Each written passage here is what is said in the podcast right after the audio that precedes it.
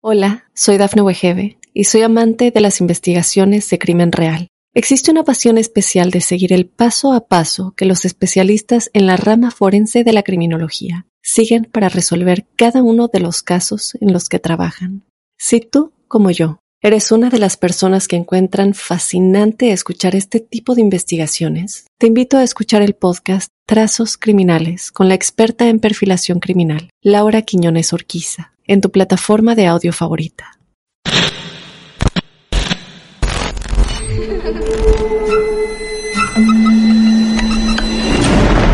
Los seres vacíos nos observan. Hasta hoy se registran muchos reportes de actividad paranormal en él. Veo cosas que no puedo explicar. Hay alguien sentado en esa silla. Está aquí. Misterio está fundamentado en el silencio. Pero ya es hora de hablarlo entre todos. Esto es... Hay alguien en la casa. Martes de Misterio. Es divertido asustarse a veces, ¿no?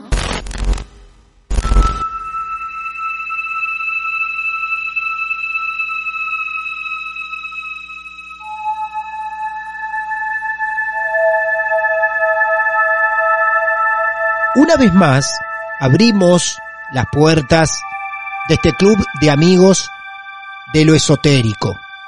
Y váyanse acomodando. Hemos preparado algo así como una sala, un auditorio para que todos y todas se acomoden y sean testigos de la charla que vamos a llevar adelante.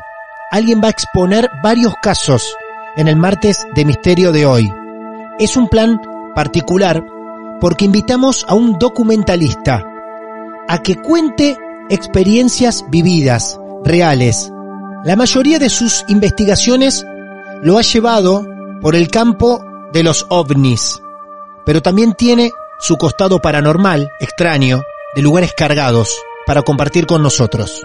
Él se llama Jorge Luis Zuckdorf y como les decía, es una persona que ha recorrido gran parte del mundo y de los campos esotéricos para producir documentales, grandes e importantes documentales, a lo largo de su vida profesional. Por eso lo particular del caso de hoy, porque Jorge Luis ha elegido pedacitos de sus recorridos por el mundo para traerlos y convidárselos a ustedes aquí mismo en Marte de Misterio. Ya lo tenemos en línea y lo saludamos. Jorge, buenas noches, un placer tenerte por primera vez. Buenas noches, Martín. Para mí es un placer y un honor porque aparte vos ya sabés, ya te lo he dicho, soy súper fan de este espacio de Martes de Misterio. Me parece que es maravilloso lo que hacen. Bueno, no, para mí también es un honor que vos seas fans, y lo digo de verdad, sabiendo que sos periodista, sos documentalista, ¿eh?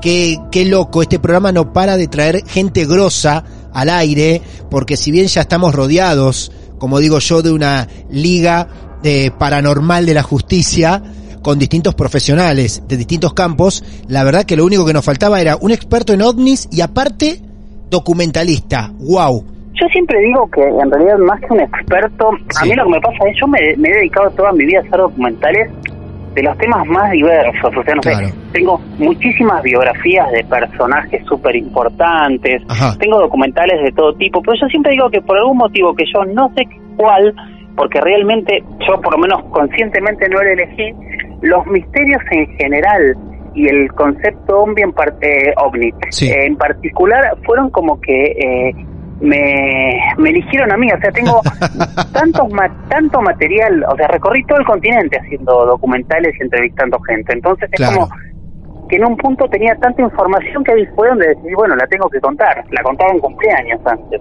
Claro, total, Total, totalmente. O sea, entonces tu, tu mayor parte de laburo pasó por ese campo especialmente, por los ovnis.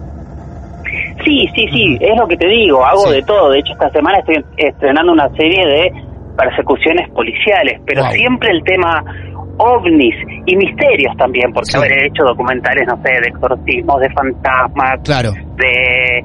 he recorrido en todo sentido, pero para History Channel especialmente hice una serie que se llama Contacto Extraterrestre y con esa serie que fueron casi tres temporadas, dos temporadas y un especial largo, tuve que recorrer todo el continente. Y una vez yo hacía una cuenta y creo que tengo hechas como más de 3.500 entrevistas entre testigos, especialistas, eh, escépticos.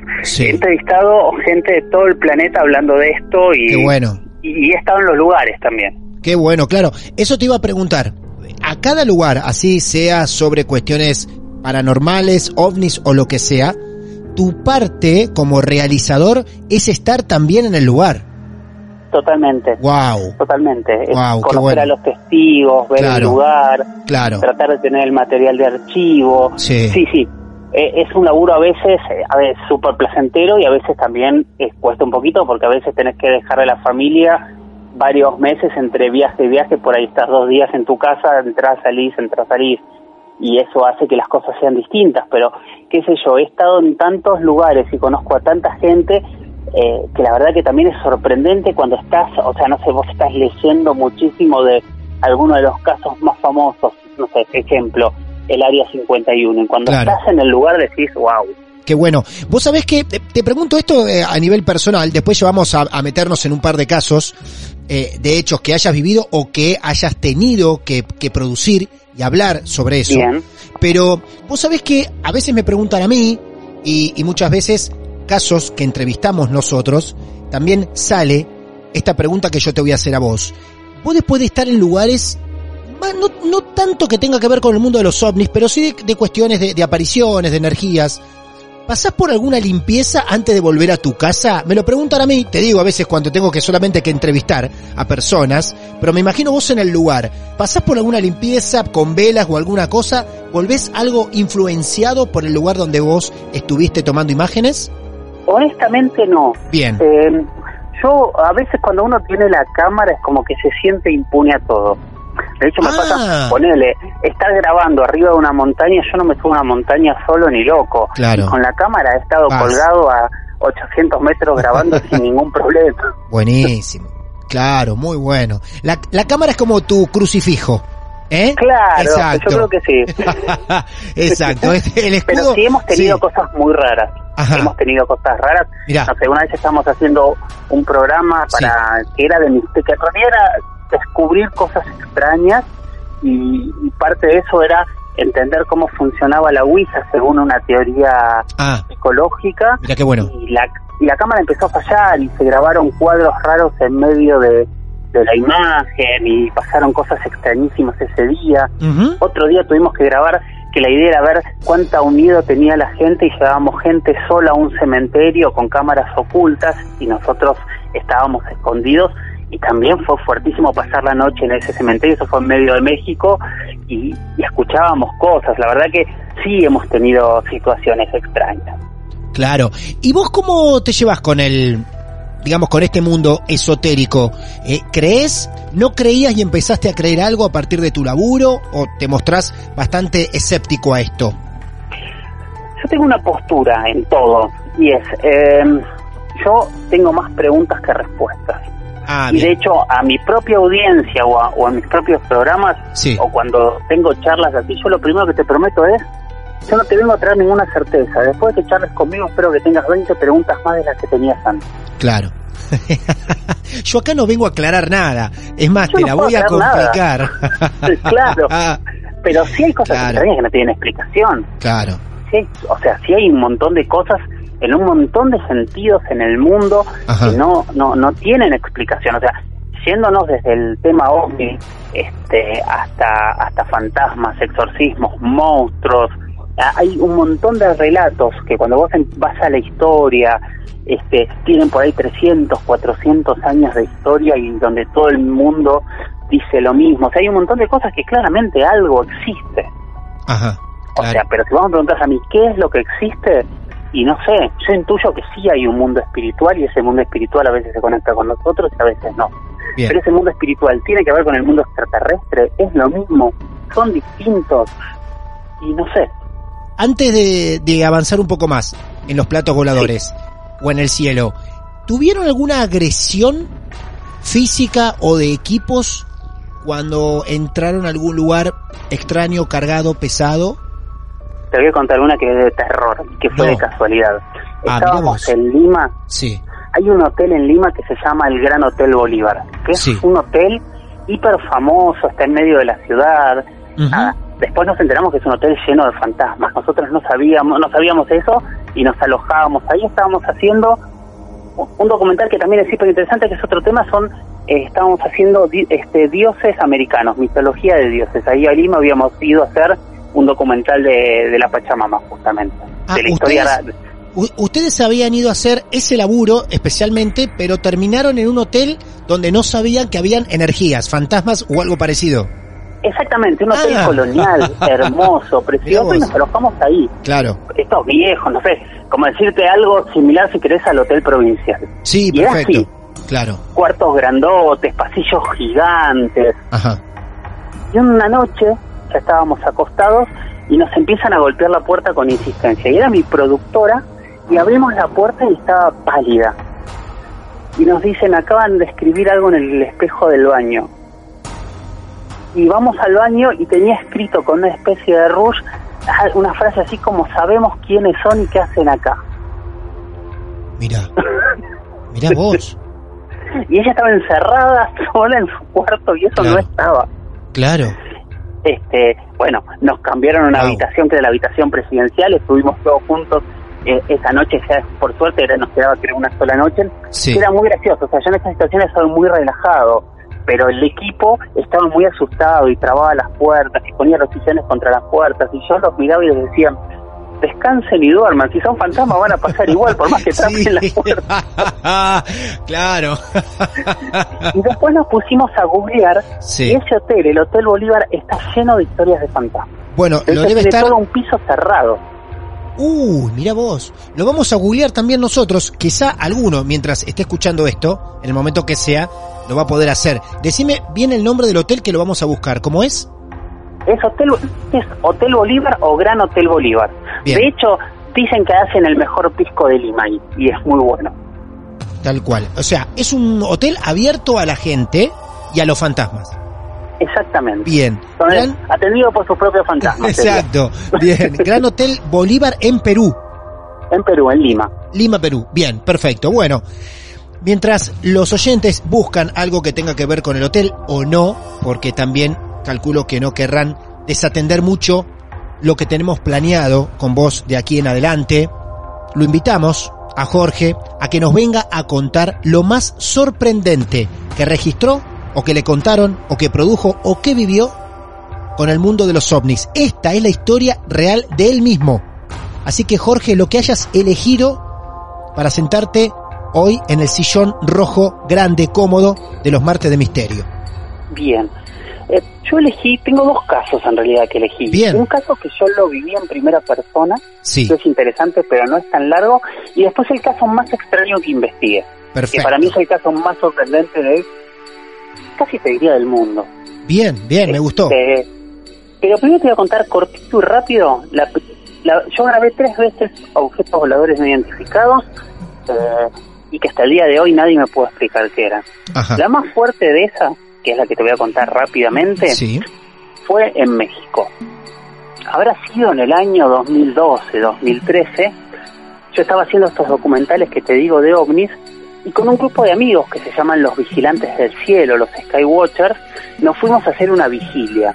Al que no sepa, una vigilia es eh, ir a pasar la noche a un lugar, a grabar y mirar el cielo a ver qué se ve. El lugar elegido era el volcán Popocatépetl.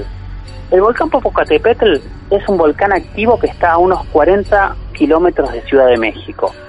Al estar en actividad y al poder hacer erupción en cualquier momento, se imaginarán que es uno de los lugares más peligrosos del planeta. Debe tener claro. 60 millones de personas alrededor del volcán entre, entre tres o cuatro ciudades. Wow.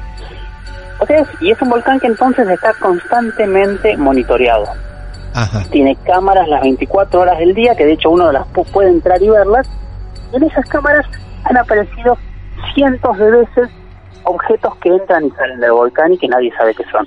No, mira vos. Entonces, hasta ahí nos fuimos, es este un, trayecto largo, subimos a la montaña, nos fuimos a la montaña enfrente al volcán, que se llama el Somoni, y nos quedamos en un refugio de montaña toda la noche con vista al volcán. Para que se den una idea, estábamos a 4.000 metros de altura, 0 grados de temperatura, y estuvimos toda la noche así. Mi productor se enfermó, todo el mundo se sentía mal. Fue una noche dificilísima. Y estos tipos laburando en, esto mientras nosotros grabábamos, ¿no? Ajá, y no pasó nada extraño en toda la noche.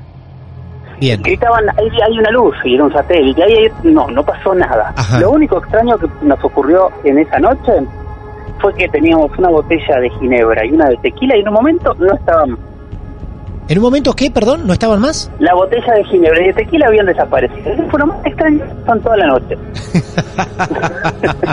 Mira vos, no, no aparecieron más. Bueno, tenían a lo no mejor... Claro, está bien, había un sospechoso entre el grupo. Había, seguramente había un sospechoso que seguramente era uno de los que se durmió. Claro, totalmente. y bueno, a la mañana... Sí. Eh, yo tenía que hacer algo, yo tenía que hacer un documental. Entonces empiezo a pensar y digo, bueno, vamos a contar cómo fue la actividad de trabajo de esta noche. Y empiezo a hacer entrevistas con cada una de estas 10, 12 personas que estaban para que me cuenten que, cómo había sido esta noche y qué habían hecho. Hago las primeras 11 entrevistas y estoy haciendo la última. Ya no tenía fondo, o sea, había usado todos los fondos de los paisajes que había. Y mi camarógrafo me, nos recomienda irnos atrás del refugio que había como un tiro que se veía el volcán, que era súper lindo. Bueno, y ponemos ahí la última entrevista. Me siento y siempre cuando uno hace un documental, antes de empezar las preguntas de rigor, te preguntas al entrevistado eh, cómo te llamas, cómo querés aparecer, este, claro. las preguntas para que después queden en Israel puedan hacer esos, eh, los epígrafes y todo lo que aparece en los zócalos, le decimos nosotros. Claro. Mientras hago eso empiezo a escuchar un murmullo y alguien que y gente que empieza a gritar con poca paciencia les grito silencio, estoy grabando. Cosa que yo decía, ¿qué están hablando si saben que estamos grabando? Y el entrevistado me mira y me dice, dicen ovni en el volcán. ¿Cómo? Y automáticamente atrás mío escucho la voz de mi camarógrafo que dice, ahí está, es enorme, es enorme, empieza a gritar. Y el asistente de producción que estaba del otro lado que empieza a gritar, es de metal, es de metal. No. ¿Cómo digo yo? ¿Dónde? Ahí empiezan a pasarme y me dicen, se metió atrás del, del volcán. Esperemos que va a salir del otro lado.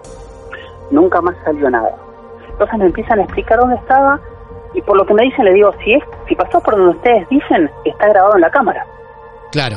Cortamos el, el clip de grabación, le ponemos play y efectivamente mientras yo voy teniendo toda esa conversación se ve ya en la cámara, porque la cámara está balanceada luz para adelante, no para atrás, se ve una luz que pasa y queda atrás del volcán.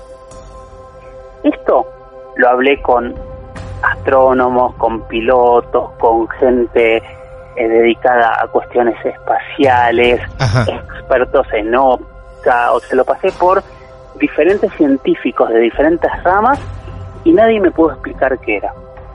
Y para mí un ovni es eso. Claro es algo que no sabemos qué es. Claro.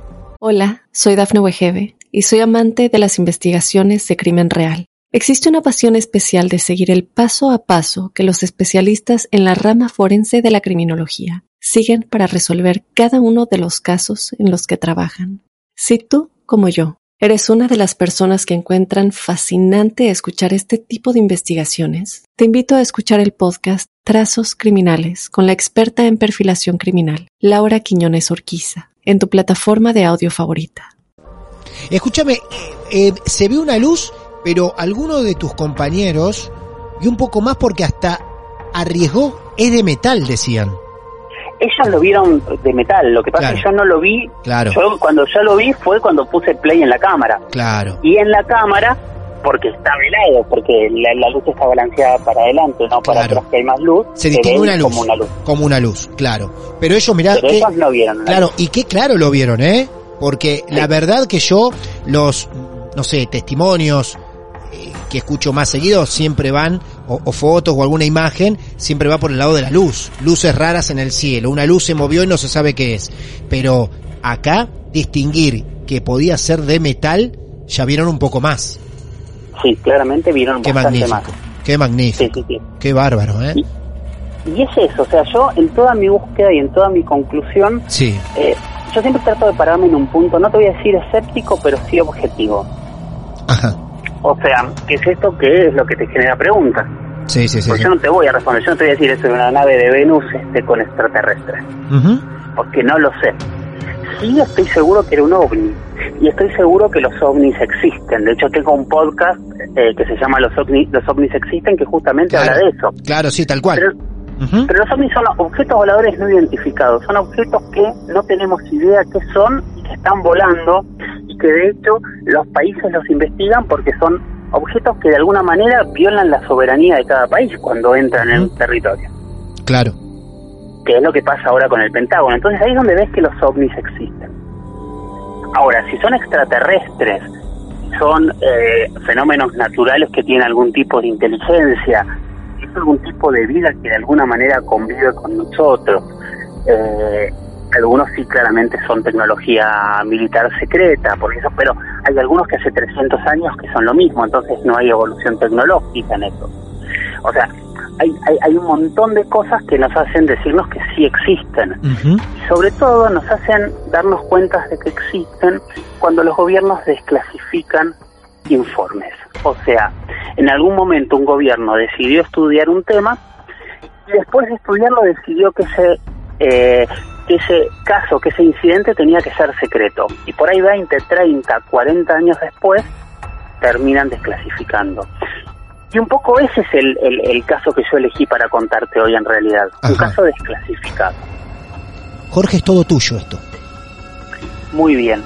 El caso que yo elegí ocurrió en Brasil, en el Amazonas. Bien. En 1977. Ajá en medio de una pequeña isla de pescadores que se llama Colares. yo estuve en el lugar, te lo voy a describir. Eh, el Amazonas es todo raro para nosotros. La comida es extraña, los colores de las frutas son sorprendentes. Hasta los peces tienen colores distintos. Todo es, sí. todo es raro en el Amazonas. O sea, es esto que, que uno se imagina. Es una selva extrañísima con bichos y animales, calor sofocante. Bueno, háganse esta idea. Y a la vez, en medio del Amazonas, tenés esas playas preciosas que, por ejemplo, quien conozca las playas de los ríos de Entre Ríos van a entender de qué hablo, que terminan pareciendo plazas, el playas de, del Caribe, con una arena blanca y con palmeras, pero con un río en vez del mar. Ajá. Así es Colares. Llegar a Colares es pasar 100 kilómetros de, de selva por una ruta, eh, desde la ciudad más grande que hay en, es en el estado de Belén, o sea, tenés que llegar desde la ciudad de Belén. Tenés que cruzar hasta el día de hoy en una balsa, o sea, porque no hay puente para llegar a la isla, y llegas a esta pequeña isla. En esa pequeña isla que hoy es así, imagínense cuarenta y pico de años atrás, lo que sería, era una isla donde vivía una población de pescadores que vivían de la pesca en el río. Pero ese año ocurrió algo extraño.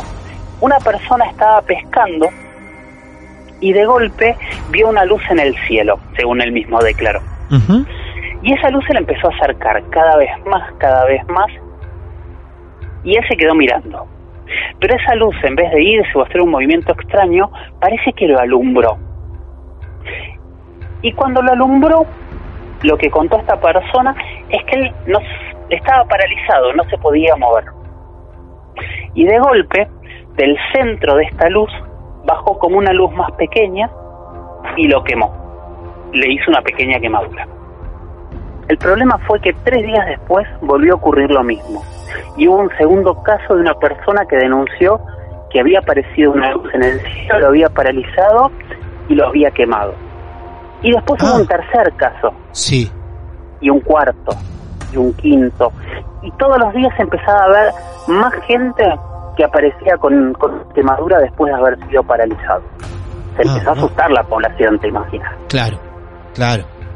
Pero todo se, se, se, se desmadró absolutamente cuando una de estas personas, la quemadura fue un poco más grande y terminó muerta. No. Wow.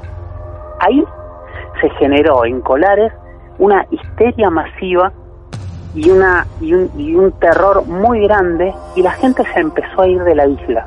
Y en muy pocos días la isla quedó casi vacía, más del 70% de la población se fue. Todo esto fue muy seguido, porque aunque vos no lo creas, esto que te conté hasta ahora solo es el inicio de la historia. No, no. Esto fue pocos, pocos días. No te puedo creer, o sea, la isla casi queda vacía y esto es el inicio nada más. Exactamente. Ah, bueno. Prepárense, acomódense sus asientos, amigos y amigas. Bien, yo ya me voy sí. Es una película. Te Qué bárbaro. es una película. Qué bárbaro. En ese momento, Sí, una comisión de la Fuerza Aérea de Brasil llega a la isla y hace un campamento en las playas para investigar qué es lo que ocurre. claro. Y estos oficiales de la Fuerza Aérea están varios meses en la isla, en ese campamento, investigando, sin decirle absolutamente nada a nadie. Y un día, así como llegaron, levantan todo y se van. Nadie sabía nada. Ajá. Y ahí terminó la primera parte del cuento. Pero, muchos años después, casi 20, en la década del 90, la persona que estaba a cargo de esta investigación en la playa decide dar una entrevista en televisión. A los dos, te diría a los dos ufólogos más reconocidos de Brasil. Eh, da esa entrevista y en esa entrevista él admite que estuvo en la isla, admite haber grabado luces en el cielo, pero va mucho más allá. También admite haber tenido algún tipo de contacto con seres que estaban en estos objetos. Estamos hablando de un ex militar contando esto por primera vez en la televisión de Brasil. Ya sería un boom, ¿no? Terrible. Terrible. 15 días después, esta persona se suicida. No, no puede ser. No puede ser. Me acaba de correr un escalofrío real, créanme, en mi brazo derecho. Eh, y no lo pu- Qué bárbaro. O sea, hasta el momento, hasta el momento, la isla casi deshabitada. Igual quedaban algunas personas, pero casi deshabitada. Y los pocos habitantes de esa isla que todavía estaban ahí fueron testigos de estos trabajos del, del ejército, digamos, en Brasil, y, y de este equipo de investigación, que estuvo un tiempo, no dijeron nada y se fueron. Y, todo el material... testigos de sí. lejos, ¿no? Testi- no, no, claro, claro. Nadie supo qué hicieron, qué encontraron, nada por el estilo. Secreto de Estado, todo guardadísimo, como hablabas hace un rato. Y varios años después, el tipo que estuvo investigando ahí da esa entrevista. Y 15 días después se suicida. Así es. ¡Wow! Así es. Este es, y todavía no tenemos el caso ahí, porque todavía podemos pensar que, eh, que, que- que este militar estaba loco, podemos pensar que la gente de la isla mentía, podemos, este, si lo planteamos desde un punto de vista escéptico, podemos pensar un montón de cosas. Claro. Pero entonces, los ufólogos de Brasil, por mucho tiempo estuvieron eh, trabajando para que el gobierno les desclasificara casos. ¿Vieron? No sé si escucharon en estos días en Argentina que hoy Argentina está con, con una movida muy fuerte también de desclasificación de, de, de casos de fenómeno ovni, Ajá. que hace un par de semanas se desclasificó eh, toda la, la investigación oficial del caso de Bariloche de 1995, Ujú. eh, un tiempo antes se desclasificó eh, la investigación de la Policía Federal de un caso de, de, de dos pilotos chilenos que corrían un rally cerca de Bahía Blanca, o sea, se están desclasificando casos.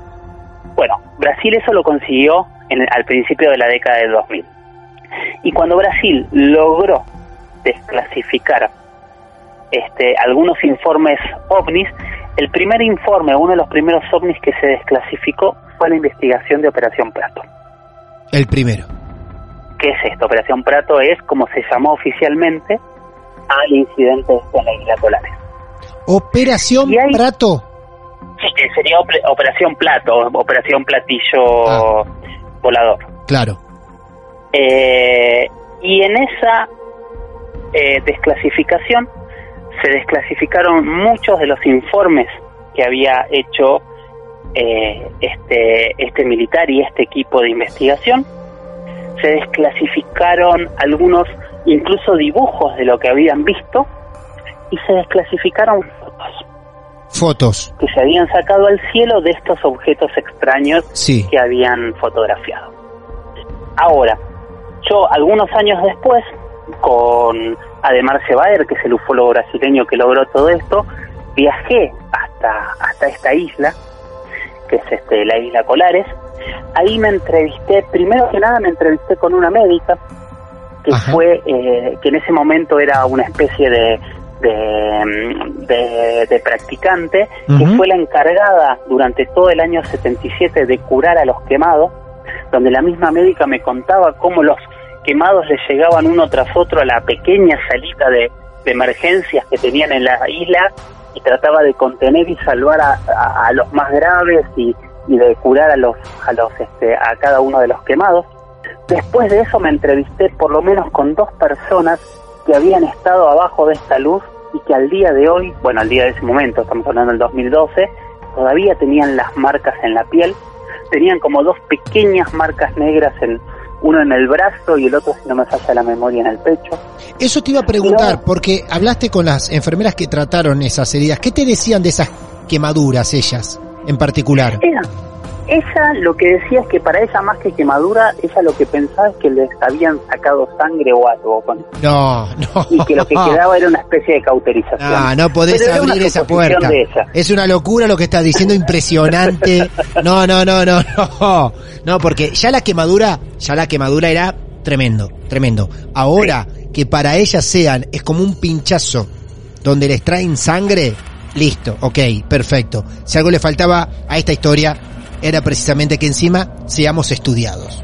Que, como, que en realidad lo que basaba del medio para ella era una especie de tubo y le sacaba sangre. Y después cauterizaba y por eso quedaba la quemadura. La quemadura. Pero bueno, estas personas seguían con la marca de esta quemadura o de esta pinchadura y después lo que decían es que todos los que habían sido quemados a partir de ese momento empezaban a tener problemas de salud que antes no habían tenido. Ah o sea, ellos me contaban que eran, que ellos sentían que les había sacado de alguna manera energía o fuerza vital esto que, que, les había sucedido. Que esto me lo encontré en muchos casos ovnis. Muchas personas que empezaron a tener enfermedades después de encontrarse con, con una luz muy directa, muy fuerte, o incluso casos de muerte. Hay varios casos donde personas que estuvieron expuestas de alguna manera a algún objeto extraño terminaron muriendo con con muertes que de hecho estuve hablando con diferentes médicos y que no supieron por qué se habían muerto. Pero bueno, esto es como un paréntesis. Esta gente me contaba más o menos esto mismo. Claro. Y después de eso, como bonus track, me presentaron en la ciudad de Belén a una mujer que me contó que era la hija de quien en ese momento era el gobernador militar del estado de Belén. En, en Brasil en el 77 había un gobierno militar y obviamente había gobernadores militares en cada provincia, en cada estado, en realidad se llaman en Brasil.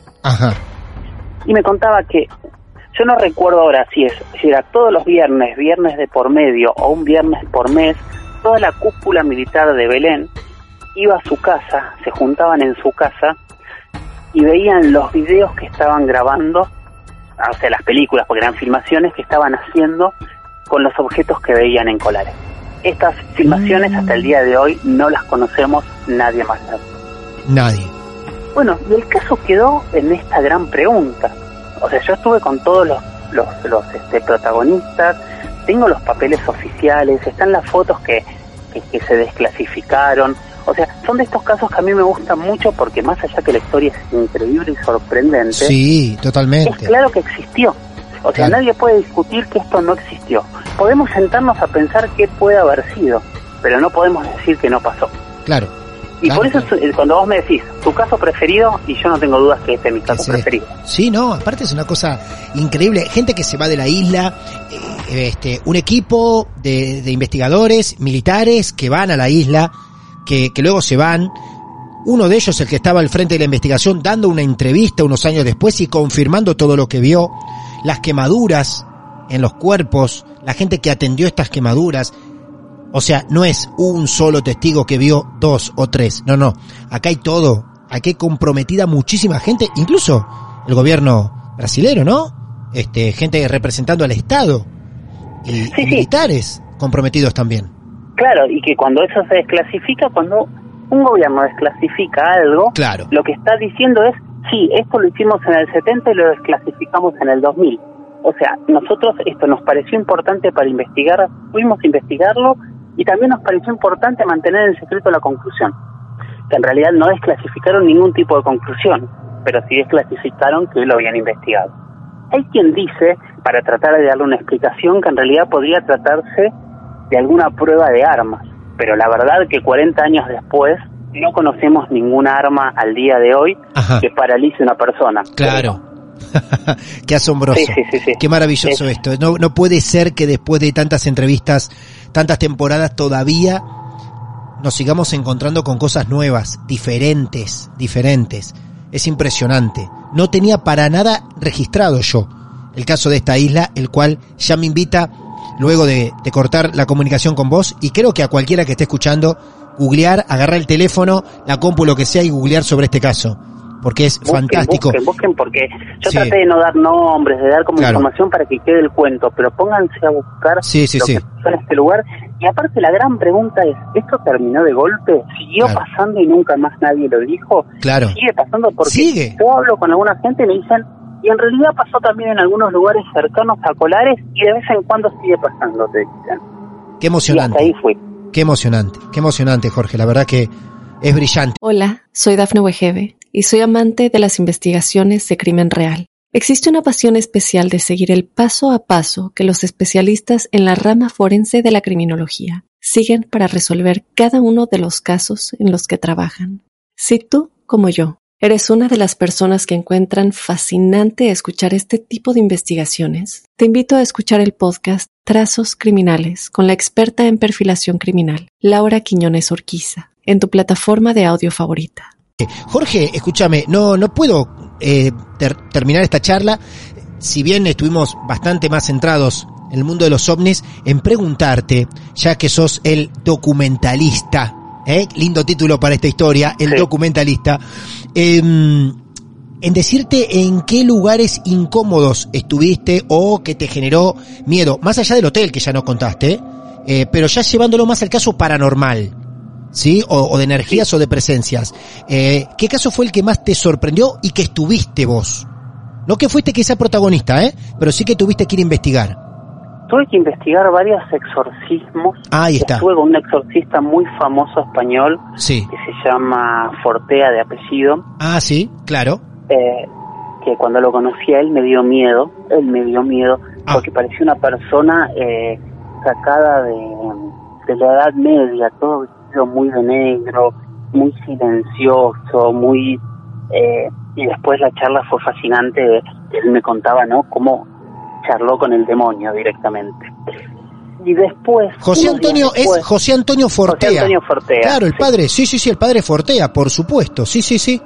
Yo creo que hoy de los vivos debe ser uno de los exorcistas más renombrados del mundo. Claro. De hecho, escribió un libro que se llama La Suma Demoníaca, que él analiza cómo son cada uno de los demonios y cómo son cada uno de los tipos de exorcismos que él realizó.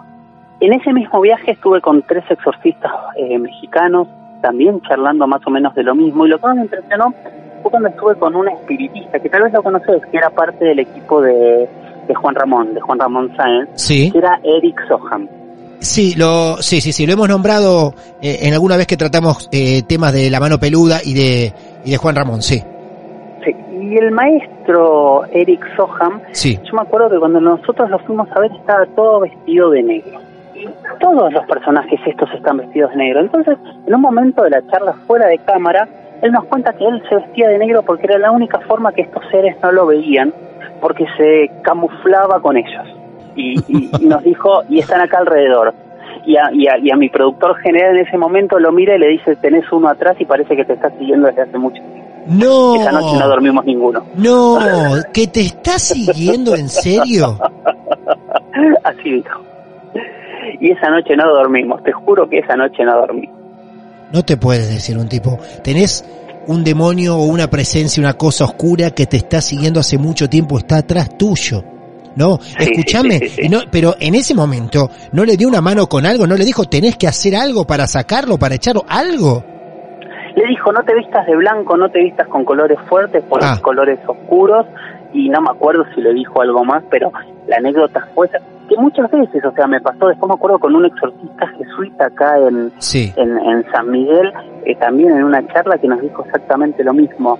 Si ustedes viesen todo lo que yo veo, nos dijo, eh, no estarían durmiendo nunca. Ah. Porque yo los veo todo el tiempo. O sea, yo veo que al, que al lado de ustedes hay alguien sentado y no sé quién es y no sé por qué está acá. Y ese tipo de charlas es donde decís, y aparte cuando vos ves los ojos de la persona que te está contando eso y la profundidad con la que te lo dice, es como que te asusta mucho más todavía. Claro. No, y de esas hemos tenido muchísimas, muchísimas. Después, a ver, he estado también cosas que me han sorprendido mucho, es estar en la fiesta del Día de Muertos en México. Qué bonito eso. Estar, eh, por ejemplo, una vez fui a hacer un documental. Sí y me fui a un pueblito de descendientes de azteca, en donde la gran mayoría hablaba nahuatl directamente, que es la lengua de los aztecas, y me explicaban cómo funcionaba para ellos esta fiesta. Y ellos me decían, los muertos este día vienen. Y estaban totalmente seguros, y las fiestas eran con los muertos que llegaban, no eran fiestas de, recorda, de, recordación. Eran fiestas de bienvenida. De bienvenida. Donde ellos los esperaban y gastaban a, ver, a veces eh, el dinero que no tenían en fiestas para la llegada de sus muertos. Y después todos juntos nos íbamos a los cementerios y ellos decoraban los, las tumbas y pasaban los mariachis por, las, por, por los diferentes lados cantándole a los muertos y todos pasaban disfrazados. Es muy loco el concepto, es muy loco el concepto de el darle la bienvenida al muerto, que eso es la fiesta del Día de los Muertos para los mesoamericanos. Después, bueno, como ellos tenían muchos tipos de fiestas de días de muertos, porque para los mesoamericanos, a diferencia de, de, las culturas occidentales, los muertos iban a los diferentes inframundos o cielos o infiernos, no por cómo habían vivido, sino por la forma en la que habían muerto. Entonces, el guerrero y la madre que, que, moría en el, eh, dando a luz eran para ellos eh, los mayores héroes y eran los que iban al mejor cielo. Y así había como diferentes cielos para los que morían por enfermedad, morían viejos, morían ahogados, había como un montón de cielos y cada uno tenía un día distinto que se abría esa puerta para que llegasen al, al a, la tierra. Y después, cuando llegaron los cristianos, unieron todas sus, sus fiestas en una sola, que es la fiesta del Día de los Muertos. Como de alguna manera engañando a, esta, a este nuevo pueblo que les quería hacer cambiar sus costumbres. Pero ellos aseguran que cuando hay un remolino de viento alrededor de ellos, es uno de los espíritus que llegó a verlos. Mientras vos hablabas, sobre todo en esta última parte ya, donde nos seguimos asombrando, y, y yo pensaba y decía, es maravilloso aprender viendo documentales como los tuyos, leyendo, mirando películas también, pero qué pocos, pocos en el mundo como vos tienen la posibilidad de aprender viajando y viviendo en ese lugar. Que es otra forma de aprender, que es aprender viviéndolo o, aprender a través del propio protagonista directo, cara a cara, en el lugar. Eh, mirarlo a los ojos a centímetros nada más. Eh, porque pasa eso que vos decís también. Al estar ahí, ves los ojos, la piel, las expresiones, como me decías con los exorcistas, por ejemplo, y, aprenderlo de esa forma, eh, son pocos en el mundo los que los pueden hacer. Así que la verdad que, que, brindamos por, por eso que te toca vivir, Jorge, porque debe ser maravilloso. Sí, yo realmente desde lo que más me enamoré a la hora de elegir hacer documentales era de eso, de de que cada vez que yo empiezo un proyecto es como una aventura nueva en donde, como aparte yo soy el guionista usualmente, tengo que leer mucho y yo siempre digo que me tengo que volver un poco experto del tema con del que voy a hablar, sea el que fuere, y sobre todo en estos temas, y es como generas un montón de, anécdotas. A ver, yo tengo un podcast, ¿no? Que, lo que hago es responder preguntas. Y yo siempre lo que explico al principio del podcast es que en realidad yo no hablo desde mi sabiduría, yo hablo desde los conocimientos prestados que me fueron dando generosamente cientos y cientos de personas. Y lo que hablo es lo que ellos me enseñaron, no es lo que no no, no es mi conocimiento propio. O sea, transmito lo que me contaron. Y lo más responsable que también podés hacer.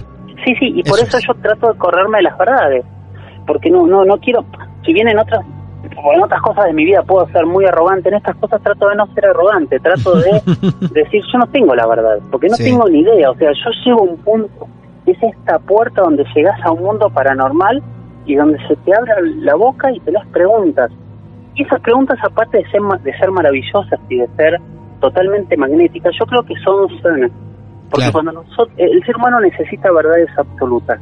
Cuando te animás a dar un paso más allá de la verdad absoluta, dejas que tu cerebro empiece a pensar y a sacar conclusiones propias de otra manera. Totalmente. Y no importa cuáles sean esas conclusiones. Sí, sí, comparto 100%. Por eso hacemos esto también. Claro que sí, para que nuestro cerebro viaje y se pregunte y se vuelva a preguntar y no quede relajado, no quede en el campo fácil de decir concretamente esto es esto, ¿no? Y nos permita eh, cada uno generar, elaborar eh, después de cada historia, incluso después de tu relato de hoy, cada uno se quedará pensando y elaborando una propia teoría, que muchas veces hasta se debate en familia. Y eso es, de eso se trata, de eso se trata. Qué magnífico todo esto. Yo les quiero decir a los que siguieron todo el relato, simplemente hacerles un pequeño raconto de lo que ha ocurrido. Y quiero que sepan que este hombre, nuestro documentalista, como me gusta llamarlo a partir de ahora, nos ha llevado a los pies de un volcán, por ejemplo, también nos estuvo por el Amazonas y en islas brasileras, también nos estuvo dando una vuelta por México, hasta en un hotel fantasma en Perú, o con fantasmas en Perú. Así que hemos hecho, en unos 45 minutos aproximadamente, un recorrido hermoso, Jorge, y que seguramente volvamos a tener muy pronto, ¿eh? Para mí es un placer enorme, como te digo, los escucho, los sigo, recomiendo. Eh, eh, yo, yo tengo Martes de Misterio, lo tengo desde lo tengo ahí arriba, o sea, yo hace un tiempo eh, lo que me pasó fue así, yo no era escucha, eh, no era oyente de podcast, claro. no, no sé por qué, no era simplemente. Y hace cosa de un año y medio, en, en Radio Metro me ofrecieron hacer un podcast de, de ovnis. Claro. Y dije, bueno, lo primero que tengo que hacer es escuchar podcast, a ver cómo es este lenguaje, para ver qué es lo que tengo que hacer. Claro. Y ahí me encontré con ustedes, y a partir de ese momento que me encontré con ustedes, no dejo de escucharlo y de recomendarlo. De hecho, tengo un grupo de amigos en donde vamos escuchando y después nos, nos vamos pasando y mensajes. y van debatiendo, y, debatiendo cada tema. Qué maravilloso. Y mira lo que es la casualidad de todo, que este programa, que en realidad es parte radio y parte podcast también, este programa nació en Metro en la filial en la filial de Mar del Plata. Nacimos en Radio Metro también, así que mira vos, también qué hermosa casualidad esto que nos une en esta historia. Sí, sí, sí, eh, maravilloso. Me encantaría, eh, Jorge, que por favor digas los lugares donde podemos contactarte, eh, tenerte a mano ante cualquier cosa y aparte ver tus, tus materiales, por favor. Perfecto. A mí me encuentran en Instagram como arroba Jorge Luis S. Oficial. En Twitter me encuentran como arroba Jorge Luis S guion bajo 77. Ajá. Y el podcast que hago se llama La Huella OVNI. Están todos los, los, reproductores y demás, así que este, con, con, poner el nombre ahí lo van a encontrar. Y ahí lo que hago es responder preguntas. O sea, todos los oyentes van mandando semana a semana preguntas y yo lo que hago es responder esas preguntas y después pongo a, una personalidad o a un experto de alguna parte del mundo al final del, del programa con una entrevista a hablar de este tipo de temática. Bárbaro. La huella ovni, así lo buscan acá nomás, donde nos están escuchando nosotros, ponen en el buscador, eh, sea la plataforma de podcast en la que estén, ponen la huella ovni y terminás de escuchar este episodio y te vas a escuchar la huella ovni también un poco más de, de Jorge si es que se quedan con las ganas. ¿eh? Eh, Jorge, un honor de verdad de que una persona con tanto viaje y tanta producción en el mundo también guste de nuestro producto es doblemente aún mayor el gusto de este cruce que tuvimos. Así que muchísimas gracias y te tengo que despedir hasta pronto porque seguramente habrá otro encuentro, ¿eh? Un placer enorme y muchísimas gracias. Y gracias a todos este, los que están escuchando. Por favor, un abrazo grande. Bueno, hemos viajado por todos lados. ¿Les gustó? Hermoso plan, el que preparamos para hoy. No esperamos que sea tan perfecto. Distintos lugares recorridos de la mano de un documentalista, un hombre que como dijimos hace unos minutos, lo han llamado para investigar misterios del mundo. Le ha tocado en su mayoría el campo de los ovnis, pero también vivió momentos tensos, paranormales y algunos condimentos más de este mundo esotérico que la ciencia no puede explicar. Si vos tenés tu caso real para contar, ya sabés, nos alimentamos de esto. La vida de Martes de Misterio continuará a partir que haya historias para contar y que se animen a hacerlo. Estamos para escucharlos. Arroba martes de misterio en Instagram Martes de Misterio Podcasts en Facebook, también estamos en Twitter y si querés hacerlo mucho más particular y personal, nos podés mandar un correo martesdemisterio@gmail.com y simplemente nos decís que tu historia nos está esperando a nosotros y vamos a ir por ella. Mi nombre es Martín Echevarría, esto es Martes de Misterio. Muchas gracias. El mal viene en formato podcast. Esto es Martes de Misterio. Hola, soy Dafne Wegebe y soy amante de las investigaciones de crimen real. Existe una pasión especial de seguir el paso a paso que los especialistas en la rama forense de la criminología siguen para resolver cada uno de los casos en los que trabajan. Si tú, como yo, ¿Eres una de las personas que encuentran fascinante escuchar este tipo de investigaciones? Te invito a escuchar el podcast Trazos Criminales con la experta en perfilación criminal, Laura Quiñones Orquiza, en tu plataforma de audio favorita.